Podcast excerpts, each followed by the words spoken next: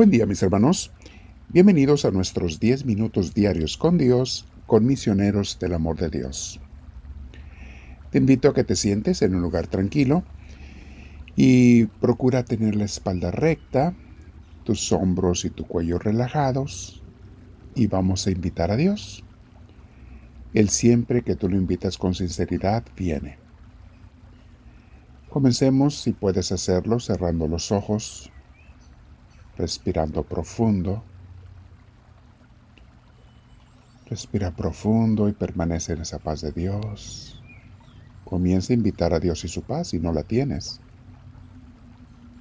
Nadie te va a dar la mejor paz que Dios mismo, porque Él es la paz, especialmente su Espíritu Santo. Es el dador de la paz. Me quedo en ti, Señor. Enséñame a vivir contigo y a confiar en ti, te lo pido. Eso te pido mucho en este día, Señor. Gracias por escuchar mi oración. Este día, mis hermanos, vamos a meditar para que después te quedes a orar el tiempo que tú quieras. Vamos a meditar sobre la preocupación en la Biblia. ¿Qué nos dice la palabra de Dios con respecto a la preocupación? Obviamente hay muchos pasajes en la Biblia donde aparece esta palabra. Según la versión bíblica que leas, se habla de que aproximadamente unas 40 veces aparece esta palabra. Pero es interesante que en el pasaje bíblico quizá donde más se repite la palabra preocupación, es precisamente cuando Jesús nos dice que no nos preocupemos por nada en Mateo 6 del 25 al 34. Vamos a leer este, esta cita bíblica y vamos a reflexionar sobre ella. Dice así, Por lo tanto yo les digo, no se preocupen por lo que han de comer o beber para vivir, ni por la ropa que necesitan para el cuerpo. ¿Qué no vale más la vida que la comida y el cuerpo más que la ropa? Miren las aves que vuelan por el aire. No siembran, ni cosechan, ni guardan la cosecha en graneros. Y sin embargo, el Padre de ustedes, que está en el cielo, les da de comer. Y ustedes valen más que las aves.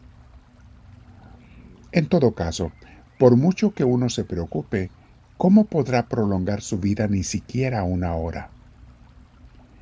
¿Y por qué se preocupan ustedes por la ropa?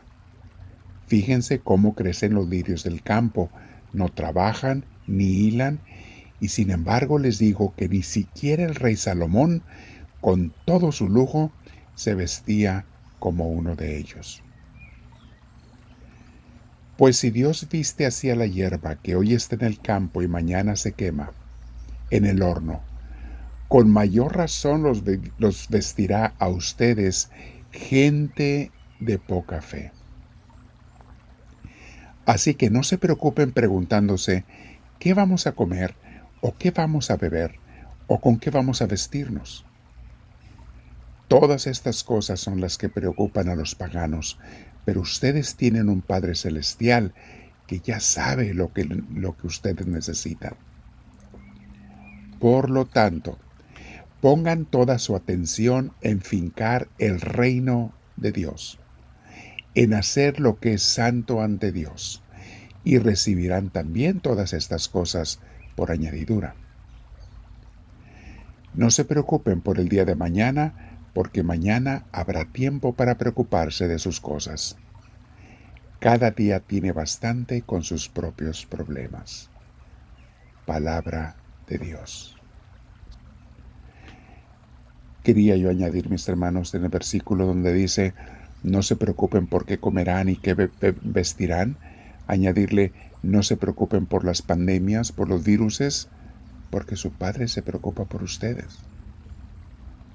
Saben, Jesús no solo nos hablaba sobre las cosas que debíamos hacer para estar bien ante Dios, sino también de la actitud con la que debemos vivir.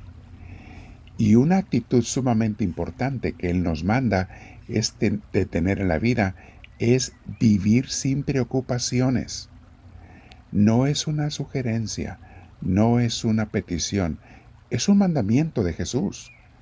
No dice yo les sugiero que no se preocupen, dice no se preocupen. Es un mandamiento. Por lo general nos preocupamos más por el futuro que por el pasado o el presente. Perdemos la paz pensando que algo malo nos va a pasar a nosotros o nuestros seres queridos, o que lo bueno que deseamos no va a llegar. Dice Jesús, mis hermanos, que así viven los paganos, o sea, los mundanos. Porque hasta las plantas y los animales viven en paz, sabiendo que Dios les dará cada día lo que necesitan. Algo que me llama la atención en este hermosísimo pasaje bíblico, palabras de Jesús, es el cómo el Jesús pone como opuestos la actitud de la preocupación y la acción de fincar el reino de Dios. Ya hemos visto en nuestras clases, mis hermanos, que fincar el reino de Dios consiste en hacer que Dios reine en nuestras vidas, en nuestros corazones, eso es el reino de Dios, el reino de los cielos. Que Dios reine en mi casa, en mi trabajo, o en lo que más puedo controlar yo es en mis pensamientos, en mis palabras, en mis acciones. Que Dios reine. Eso es fincar el reino de Dios.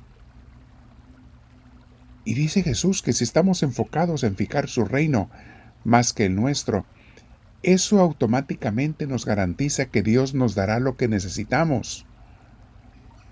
Y entre las cosas materiales también nos dará algo más importante que es su paz. Su paz. La paz de Dios, mis hermanos. Con razón, las personas que están enfocadas en las cosas materiales viven en tanta preocupación. Problema tras problema, preocupación tras preocupación, porque este mundo siempre nos falla. Dios mío, abre mis ojos hoy, te lo pido. Abre mi corazón y enséñame, ayúdame a entender que debo de vivir en paz, haciendo el trabajo que tenga que hacer cada día, pero confiando siempre en ti, y, y que el trabajo principal mío sea el de fincar tu reino, en mí, en mi vida, en mis seres queridos, y en cuanto lugar yo pueda. Señor, que me levante pensando en ti, que me despierte cada mañana pensando en ti, que me acueste pensando en ti y que durante el día esté pensando en ti, buscando cómo fincar tu reino a cada momento. Te quiero dar gracias, Señor, desde lo más profundo de mi corazón y decirte, dame tu luz, Señor.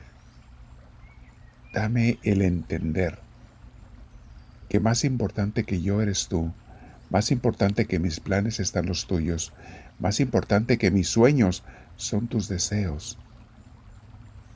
Que no quiera hacer mi voluntad en esta vida, sino la tuya. Te quiero repetir esa oración que me inspiraste hace muchos años. Hazme, Señor, que conozca, ame y haga tu voluntad. Tres cosas.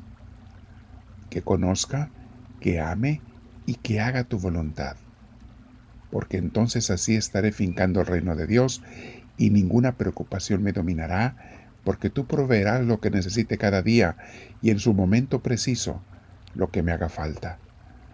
A mí me toca solamente confiar en ti, mi Dios. Quiero repetir el versículo de Mateo 6:33 en este pasaje que leímos y que es quizá el más central e importante de esta enseñanza dice Señor. Por lo tanto, pongan toda su atención en el reino de los cielos. Otras traducciones dice, preocúpense por fincar el reino de los cielos o busquen el reino de los cielos. Y en hacer lo que es justo, lo que es santo ante Dios, y todas estas cosas les vendrán por añadidura. Háblame, Señor, que tu siervo te escucha.